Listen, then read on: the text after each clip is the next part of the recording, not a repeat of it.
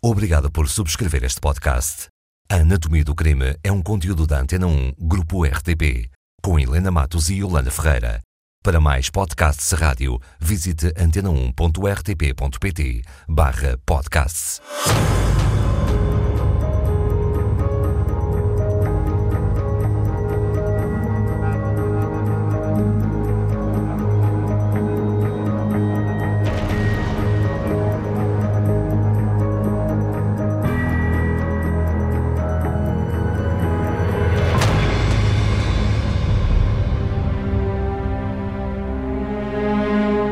Quando? 15 de agosto de 1972. Quem? Kim Furtado, ou Anania. Onde? Venda Nova, Amadora. O ódio nunca se esquece de marcar encontro.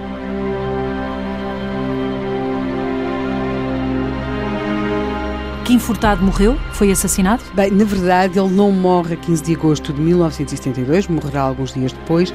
Para já, Kim Furtado dá entrada na tarde desse dia 15 de agosto, que é, não é preciso recordar, mas é importante dizê-lo, é feriado em Portugal. Ele deu entrada já ao fim da tarde, princípio da noite, no Hospital de São José, em muito mau estado. Uh, indicava o seu estado de saúde que ele teria sido agredido e que teria sido agredido à paulada. Quem era Kim Furtado? Bem, Kim Furtado, ele chama-se Joaquim Lopes Furtado. Há algumas dúvidas sobre a sua idade, alguns jornais dizem 30. Vamos a falar de um homem adulto na casa dos 30 anos, talvez poderá ter mais, mais 2, 3 anos. Ele é natural de Cabo Verde.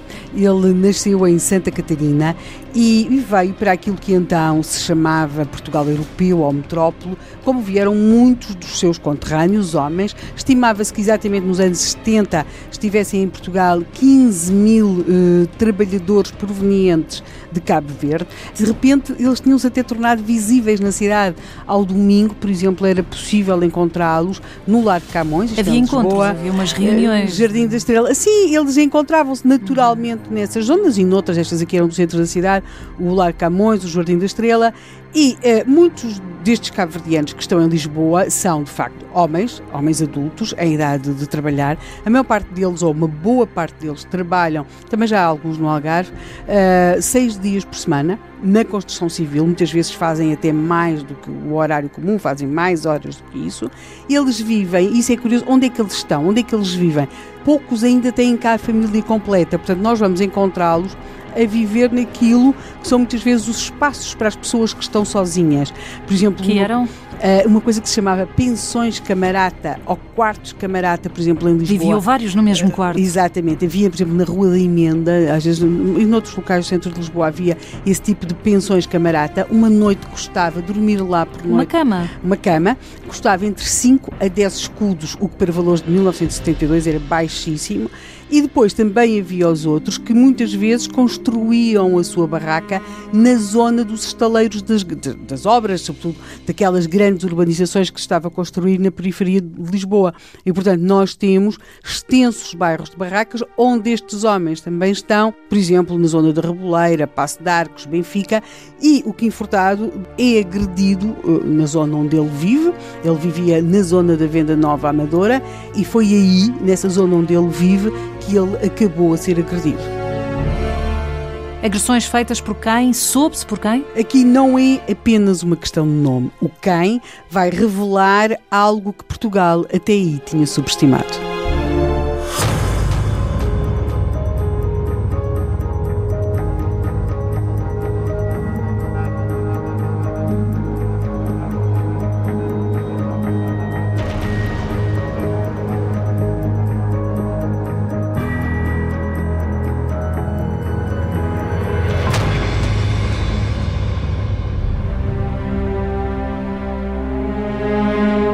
Joaquim Lopes Furtado foi agredido à paulada, entrou em estado grave no Hospital São José em agosto de 1972. Mas o que interessa mesmo é onde é que foi agredido. Na Venda Nova Amadora, mais precisamente numa zona conhecida como Fontainhas.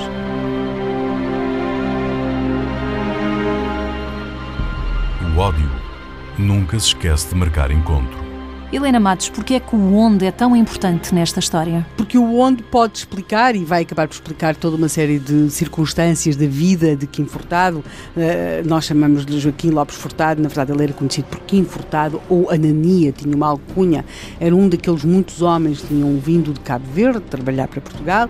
Ele era servente de pedreiro e ele vivia também naquela zona, naquela zona da Venda Nova, da Estrada Militar. E porquê é que foi agredido? O que é que aconteceu para levar a esta agressão? É preciso que se entenda que ele é agredido a 15 e nós só temos uh, notícias sobre a sua agressão quando ele morre. Ele morre a 20, depois temos notícias sobre a agressão 21.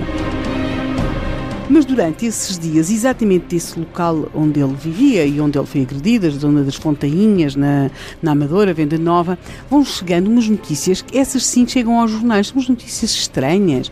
Umas notícias, por exemplo, sobre agressões praticadas por grupos armados com tábuas com pregos, portanto, depois temos também assim umas agressões eh, de sete pessoas que agridem uma pessoa, mas não, quer dizer, apesar de, de, tudo isto e das tábuas com os pregos, as pessoas ficam mal, mas não ficam em perigo de vida.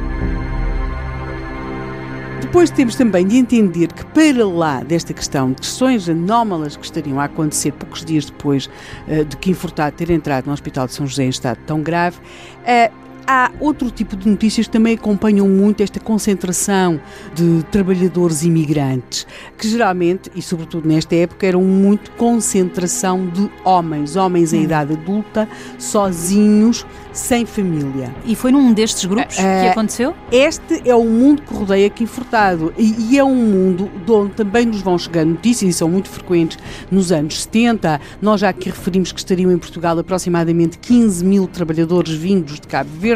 A maior parte deles está sem família, não tem ainda cá as mulheres. E foi entre conhecidos que isto aconteceu? Ele está com conhecidos, mas antes disso apenas aqui uma observação. Eles são maioritariamente homens, embora também já começasse a haver muitas mulheres provenientes de Cabo Verde eh, que estão a trabalhar, por exemplo, no setor doméstico, como empregadas domésticas, nas limpezas, mas o, grupo de que furtados são sobretudo homens e estes homens são frequentemente notícias porque eles estão sozinhos, são homens, é alguma coisa que qualquer polícia do mundo sabe. Há sempre aqueles momentos em que se bebe um bocado mais, está um bocado sozinho, às vezes há um jogo de cartas uh, e depois às vezes entre um entre testosterona a mais, algumas histórias de ciúmes, álcool um bocadinho a mais. Muitas vezes havia algumas discussões que acabavam de forma dramática. Também um desses motivos esteve na base da agressão? Essa é uma das hipóteses. Também temos uma outra hipótese que também acontecia muito na época. Às vezes estes homens, até porque estão muito sozinhos, acabam por ser facilmente alvo daquilo que nós chamamos pequena criminalidade, mas que só é pequena porque nós não a sofremos. Que é, por exemplo, quando às vezes eram atraídos àquilo que pareciam ser encontros de natureza sexual, com prostitutas e depois acabavam a ser assaltados e, e como eles resistiam, acabavam Eram a ser, acabavam a ser eh, eh, literalmente falando. Mas aquilo que nós vamos saber, mas só a posteriori, é que quando o Kim Furtado morre 20 de agosto, a notícia da sua morte é tornada pública a 21 de agosto, quando isto acontece, a Polícia Judiciária já tem elementos que lhe permitem concluir que a morte de Kim Furtado não resultou de, nenhum, de nenhuma daquelas circunstâncias mais que nós aqui enunciámos que eram mais comuns ou às quais era mais comum ver associado o nome dos então trabalhadores cabo-verdianos uh, que tinham migrado para Portugal.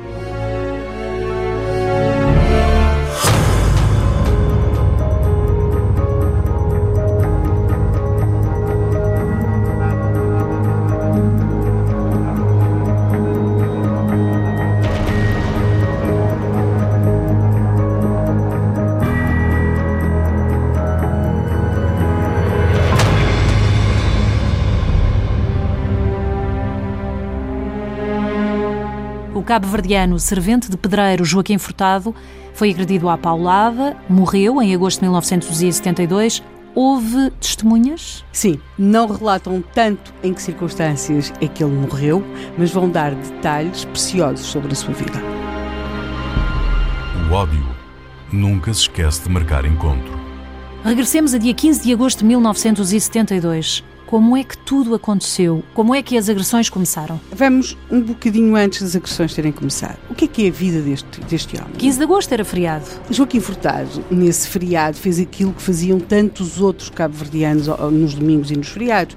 Eh, eles ao domingo dormiam até mais tarde, lavavam a roupa e a seguir iam a um baile ou tratar de um assunto. Não seriam só os cabo-verdianos? Sim, mas, mas estes muito mais, porque estavam muitas vezes sozinhos, não, muitas uhum. vezes não tinham cá mulheres, não tinham filhos, portanto, eles fazem uma vida muito de homens sós. Note-se que durante a semana eles trabalhavam de segunda a, a segunda a sábado muitas horas, muito mais do que as horas que faziam muitas vezes os outros uhum. trabalhadores. Portanto, o, o, o, domingo e o feriado eram, digamos que uma espécie de dia festivo que eles, de facto, assumiam o, mais possível.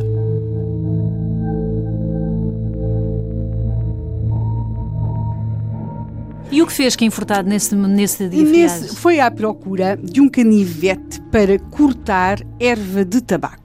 Levantou-se tarde, tratou da sua roupa e, de facto, ele foi comprar, foi procurar comprar o tal canivete com que ele pretendia um cortar a, a, erva de tabaco. Absolutamente comum. Portanto, se 15 de agosto não fosse um feriado e se o Kim Furtado não tivesse andado ali nas fontainhas na Amadora, mais uns patrícios, que era como os caverdianos tratavam entre si, à procura de um canivete para cortar a tal erva de tabaco, ele talvez não tivesse sido agredido à paulada. Sim, isso mas é, isso. Mas, vendo depois o filme do que aconteceu, podemos dizer que ele não teria sido, mas qualquer outro teria sido. Isto Afinal, o que é que aconteceu? A chegada em massa de homens provenientes de, de Cabo Verde à, à, zona de Lisboa, temos de entender que eles vão concentrar-se em determinadas zonas. Vão se concentrar muito nas zonas na Amadora, vão em Benfica, vamos encontrar também alguns em Passo de Arcos Cascais, outros no Algarve, vão ficar concentrados em determinadas zonas. E essa chegada de homens, como aqui já se referiu muitas vezes, sem família, desenraizados, que têm laços entre si, eles vão manter laços entre si fortes de comunidade, vão trazer uma conflitualidade que Lisboa e, se quisermos, Portugal desconhecia. Entre grupos. É, entre grupos e entre grupos que estão habituados a regular eles mesmos os seus as, conflitos, os seus conflitos e as suas questões de honra e os seus problemas. Como, e, por exemplo, entre os ciganos e vamos ver assistir a uma conflitualidade com os cabo-verdianos. E, portanto, aquilo que Lisboa vai viver muito nestes anos 70, por episódios de violência, é quando estes dois grupos resolvem entre si dirimir aquilo que os separa, as pequenas contendas, um mau olhar. E as autoridades? As autoridades, e esse é outro retrato do país nos anos 70, ficam absolutamente impotentes perante esses surtos de violência.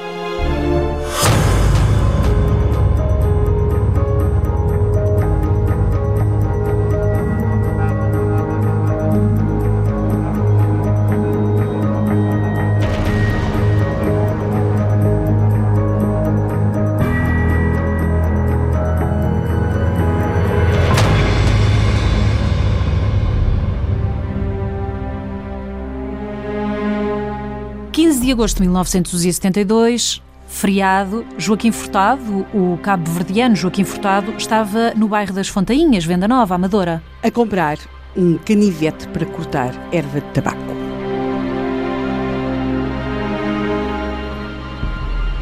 O ódio nunca se esquece de marcar encontro. Um canivete que lhe valeu a morte. O que é que aconteceu nesse feriado dia 15? Bem, para nós percebermos o que aconteceu nesse feriado dia 15, e já sabemos que a sua morte decorre de um conflito entre cabo-verdianos e ciganos uh, nesse bairro das Fontainhas. Mas como começou? Ele queria um canivete que pertencia a uma família Não, cigana? Não, absolutamente nada disso. Ele, para percebermos isso, temos de perceber que 15 de agosto foi uma terça-feira. Ou seja, dois dias antes tinha sido domingo. E o Kim Furtado fez nesse domingo aquilo que também fez depois no dia 15 de agosto. Levantou-se mais tarde, levou a sua roupa e no domingo ele não foi comprar uh, um canivete para a zona das Fontainhas, um canivete para cortar a erva de tabaco, foi com os seus patrícios para a zona de Massamá. E nessa zona de Massamá, esse grupo de cabo-verdianos vai ter um conflito verbal com uns homens que estavam com aquilo que era um jogo de vermelhinha, não é? Aquelas atividades ilícitas do jogo de vermelhinha. Os cabo-verdianos eram, digamos que, um alvo, um objetivo muito importante para estes homens que estavam com estas bancas do jogo da vermelhinha. E porquê? Porque estes homens que tinham vindo de Cabo Verde tinham além de uma notável capacidade de trabalho, uma ainda mais impressionante capacidade de poupança. Todos os anos, os jornalistas, quando saíam as contas dos ultramares, ficavam absolutamente fascinados com aquilo que estes homens conseguiam transferir para as suas famílias que estavam em Cabo Verde. Portanto, eles tinham geralmente sempre dinheiro no bolso. E quando chegava a essas coisas, dessas feiras, dessas, eh, dessas periferias urbanas de Lisboa, eles acabavam sempre por ser vistos como excelentes clientes, fosse do que quer que fosse, porque eles de facto traziam sempre dinheiro, dinheiro. consigo.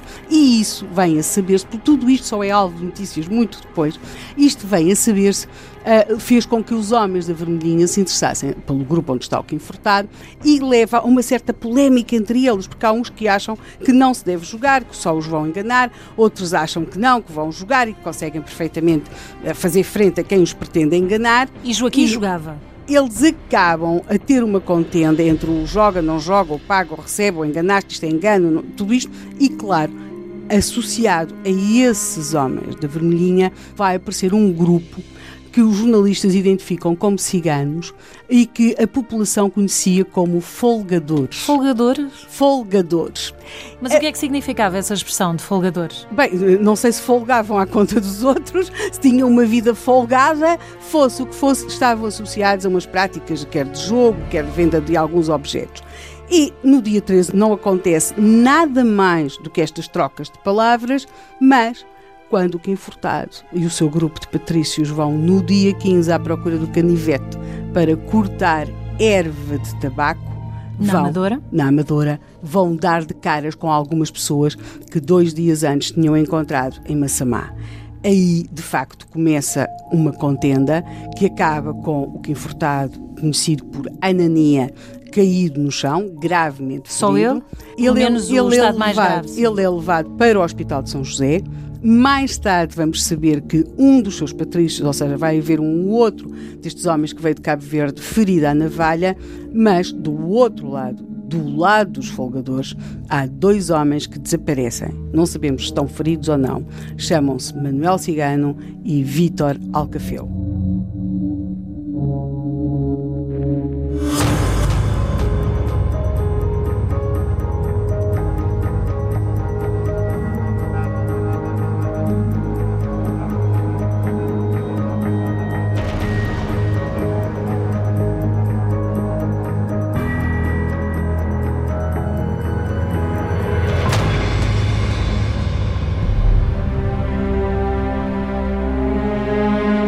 A 15 de agosto de 1972, na periferia de Lisboa, não faltaram paus e navalhas.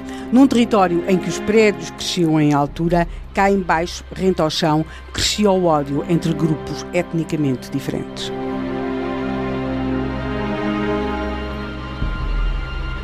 O ódio nunca se esquece de marcar encontro.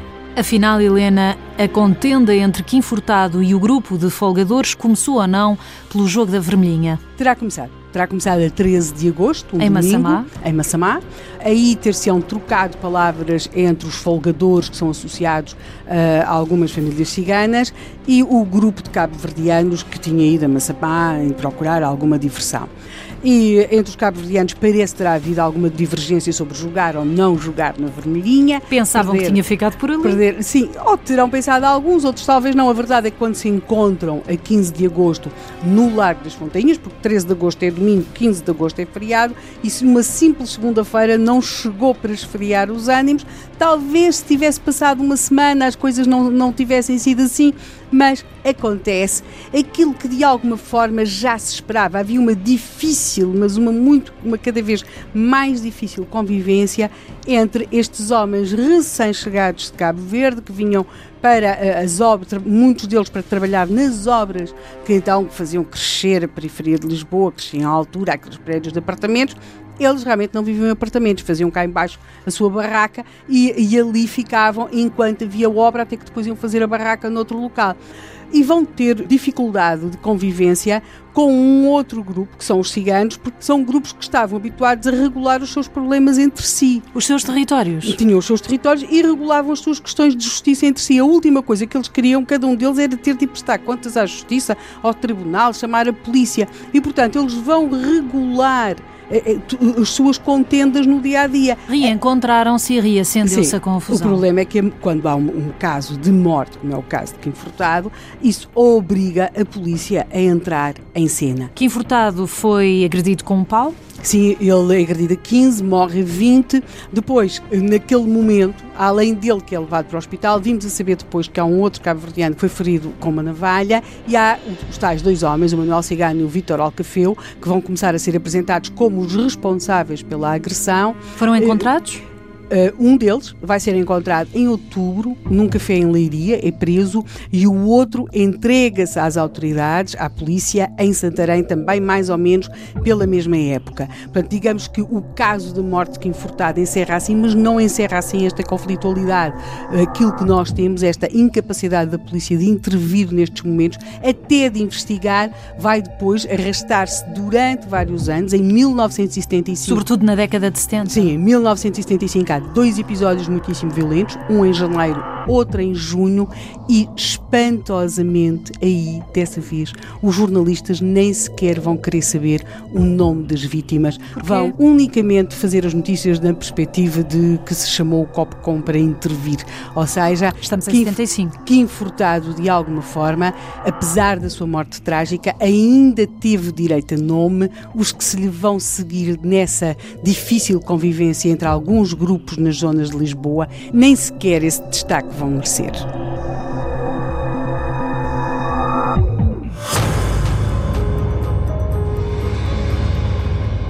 Com a subscrição deste podcast, sempre que um novo episódio seja produzido, ficará automaticamente disponível para que o escute. Subscreva outros podcasts visitando antena1.rtp.pt/podcasts.